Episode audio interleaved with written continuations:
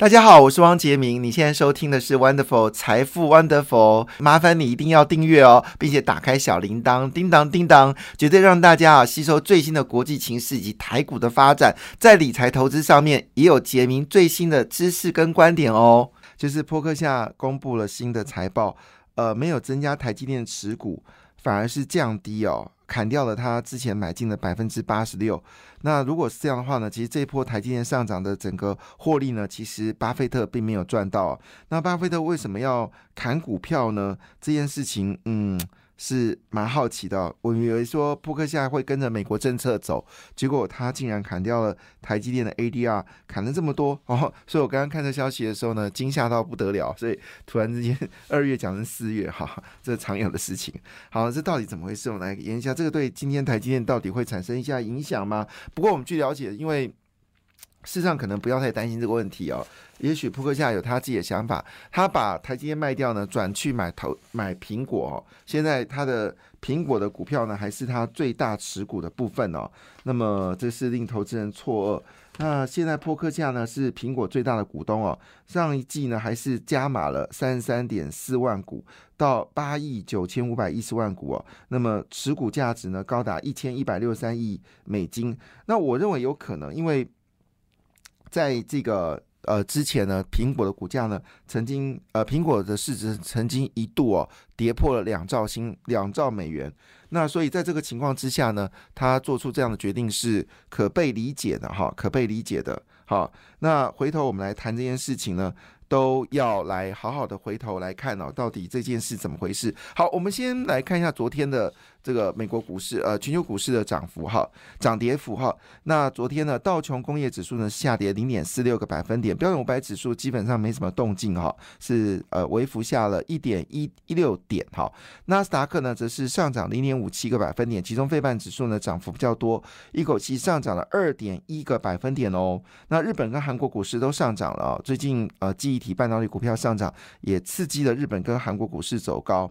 那主要是因为日元呢最近有稍微贬值的一个态势哦，所以呃日经的指数呢又大涨了哈。那么昨天是上涨了一百七十五点，指数回到了两万七千六百零二点了。那我们知道日经指数最高点在三万点，好，这个有慢慢的回温哦。那前波高点呢是两万九千点哦，所以有可能有机会回升哦。那重点在日元如果升值就没办法了哈。那有这么说法，说今年年底日本可能会升息啊，这个是另外一个说法。好，回头我们来看一下，呃，就是这个中国股票市场，中国股票市场呢，呃，深圳是跌了零点一五个百分点，那上海综合指数呢则微幅上升零点二八个百分点。那么据了解呢，越来越多的。这个跨国企、跨国的投资机构，呃，对中国投资呢是越来越保守哦。那么，甚至有一些主权基金呢，已经证实要离开中国。那这个气球问题会不会引爆中国经济问题呢？我们觉得是要好好的思考。虽然很多的基金公司都跟你说要买中国的基金哦，不过我认为你要保守，因为呢，到时候美国到底还要再祭出什么样的手段来对付中国，并不理解。我认为会越来越强劲，因为毕竟拜登想在明年啊赢得选举，而现在已经超过百分之八十的美国人对中共是讨厌的，所以以这个角度来发展的话呢，表面上好，这个美国国国务院的这个布布布林肯应该还是想办法跟中国会想办法寻求见面的机会，但是拜登的下手应该会更狠。好，那昨天的欧洲股市呢是呈现涨跌互见的方式，但涨跌幅度不大了，哈，都是介于呃零。零点一个百分点之间哦，那亚洲股市呢，则呈现了印尼跟印度上涨的格局哦。印度应该要上涨了，因为之前是呃印度的首富的股价大跌嘛，被这个国外的所谓的放空集团看进看到了，但现在止已经有点止跌了，所以印度股市呢，最近已经有一些回升的状态。当然，印度的经济有很多的问题要解决了，但是毕竟它现在是全世界最多人口的国家，超过十四亿了哈。所以印度呢，昨天上涨零点九九个百分点，印尼则是上涨零点六个百分点。好，这是国际股市的一个状况。那当然，市场最关心的还是昨天的，就是我们说的 CPI 哦。那 CPI 高于预期，所以。肯定好，这个美国应该还会持续升息至少两次以上。所以这个消息最直接的效果呢，应该是对台湾的金融业来说是一个大利多。昨天的金融股应该是动了哦，那陆续公布一月份的营收，很多的公司都交出来惊人的成绩哦，有的是成长了八十 percent，有的成长了一两倍哦，像这个兆丰就成长了一点二倍的一个幅度哦，比去年一月份成长一点二倍。所以呢，金融股应该会慢慢脱离哦所谓的防疫险的风险啊，这是呃金管会。最大的一个错误的政策嘛，哈，但是金管会主委没有因为这个政策而去职哦，还是继续留着啊，非常的非常的优秀了哈。那回头我们来看这个事情，说这个事情应该慢慢结束了。同时间呢，就是去年因为我们投资全世界造成了一个大亏损嘛，平均股价跌掉百分之二十，债券也跌到八到十二个百分点，但最近已经开始有回升的状况。那么有一则新闻，我倒觉得是要跟大家呃稍微讲一下，我觉得这个蛮有趣的哦。什么什么讯息呢？就是我们知道，在这在经济里面的一个叫做索罗斯哦，大家有听过索罗斯嘛？哈，索罗斯呢，之前就是创造一九九七年亚洲金融风暴。呃，背后的推手哈，因为他看准了，就是亚洲经济已经过度的、过度的夸张，呃，就是杠杆过过高，同时间呢，通膨已经大幅的增加，房地产价格已经涨超过经济的一个能耐，所以那时候呢，他发动了攻击啊，先攻泰国，再攻马来西亚，再攻印尼，然后最后呢是攻到香港哦，那么造成亚洲经呢，当然也让差点让韩国这个国家经济就倒掉了哈。他就是索罗斯，那么索罗斯呢？最近做了一个投资哦，当然他不一定每一件事都精准，不过这个应该有点落后消息了。我们知道从去年开始就应该要投资这个所谓的公司债哦，果不其然哦，这个索罗斯呢最近啊大买了哈，就是一方面你看到哦，美国通膨好像降不下来，美国会持续升息，那如果美国持续升息，对债券市场来说是一个利空。可是呢，可是有趣的事情是，这个呃，索罗斯呢看准哦，整个收益率已经攀底攀到近年的高点了，他们要趁机进场，那大大买啊，包括了就是通用的这个呃，就是它的公司债啊，那么这个是金融巨鳄索罗斯旗下的索罗斯基金管理公司在去年底啊，哦。已经是去年底的消息，不是今年一二月啊，是去年底。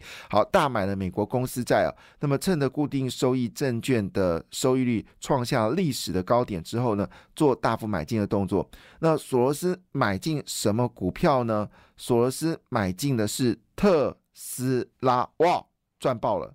如果他是去年底买进特斯拉的话，那么这一波应该赚到六成以上。六成以上。那同时间呢，他买进了通用汽车的股票，还买了二手车的公司的股票，所以他买的大部分都是跟车子有关的股票，非常了不起。然后呢，他把 Twitter 跟 Zoom 卖掉了哈，所以也就是说，所谓的疫情相关的类股已经不重要。所以如果你是去买了所谓的因为疫情关系买进的跟疫情有关的股票，奉劝你真的一定要卖掉，特别是药品股。好，已经没有它上涨的理由哈，所以非常非常的有趣哦。那这件事情呢，其实呃，其实呢，包括了女股神呢，这个伍德哈方舟创新的 ETF，他也在去年底大买了，就是我们说的这个特斯拉，好，真的是赚到一个爆哈。那另外呢，索罗斯也买了一些股票，是跟健身器有关的股票哦。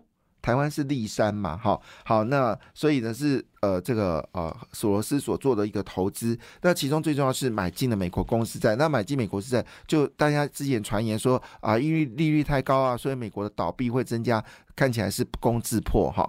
好，那回头我们来看一下，在昨天的美国市场里面呢，所以我说是这次升息的状况呢，呃，不用太担心了，美国呢要大幅升值的升息的可能性已经是非常非常低了哈。那后疫情时代，好是一个值得去关注的一个市场。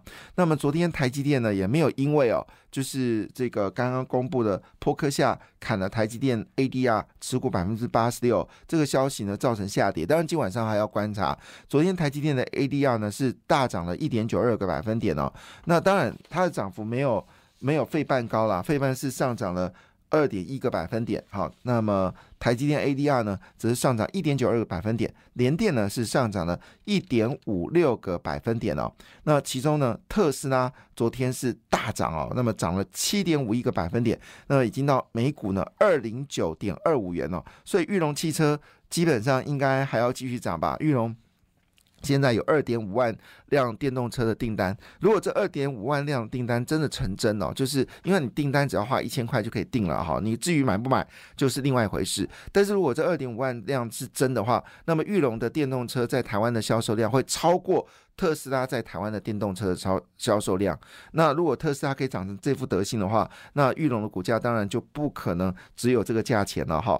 那以目前为止呢，主要是因为昨天特斯拉呃又调高了 Model Y 的价格哈，到五万八千九百九十块美金哦。但是特斯拉小心点哦，红海已经紧逼紧逼而来哦。那红海的电动车价格呢，有可能会更便宜哦。那当然最昨天最关心的就是有关这次我们说的这个聊天机器人。哦，那么聊天机器人呃已经正式确认了，赢家就是 NVIDIA 哈，NVIDIA，因为你所有用的这个 AI 计算呢，全是用这个呃 NVIDIA 的这个晶片。那 NVIDIA 晶片据了解，包括谷歌在内啊，他们聊天机器人晶片也在努力的生产好 AI 晶片，所以所以只有包括微软也有哦，那这个啊谷歌也有。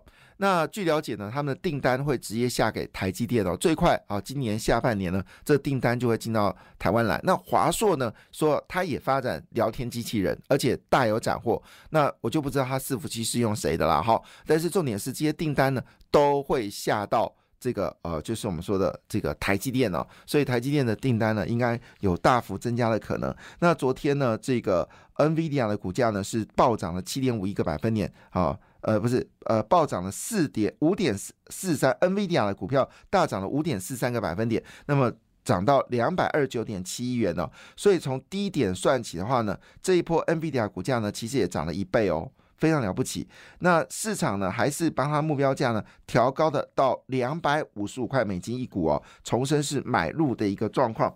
那另外呢，因为随着这个疫情解封哦，那么我们知道全世界最大的短租的这个巨头叫做 A O，股价呢也是上涨三点八二个百分点，至每股一百二十点八七块美金，哇！而且盘后还继续涨，所以表示我们台湾的饭店股呢，哈，在最近饭店股已经在动了哦。那饭店股呢还会持。持续的走高啊，那么我们称之为大餐饮时代或者是大饭店时代哦。那昨天呢，其实多档饭店股呢已经呃有明显走高了哈，已经多档饭店股呢有明显的走高。我们来看一下昨天饭店股呃涨最多的部分哦。那么昨天呢，因为它这个没有涨跌幅，就涨的金额了哈。那昨天呢，我们来看一下就是。呃哦，主要这个云品哈，昨天云品是大涨了将近九个百分点哦。那么云品是饭店股嘛哈，那主要还是涨的部分呢，还是呃以吃喝玩乐为主哦。那大鲁阁好，今年预估亏损是一块钱哦，但股价已经飙到十七块四五哦。吃喝玩乐可能玩乐的比重比较重要。那昨天当然关心的还是在是亚洲藏寿司哦，持续的飙高哈，瓦城也是走高。啊，瓦城是泰式食物。那一月份哦，瓦城的业绩成长了六十四个百分点。亚洲藏寿司呢，在一月份的成长幅度呢，也到六十四个百分点。汉来美食呢，在一月份的成长幅度呢，是逼近到四成哦。所以股价在昨天是上涨了十一块。所以我们说大所谓的这个呃大这个大呃餐饮时代真是来临哦。那大餐饮时代里面呢，主要的三档股票，你不要买错了。应该是四档股票了哈，呃，就是王品、藏寿司、美食，好，王品、藏寿司、美食，好，估计应该还会再往上走高。那这个研究机构认为，王品股价目标价是三百一十三元。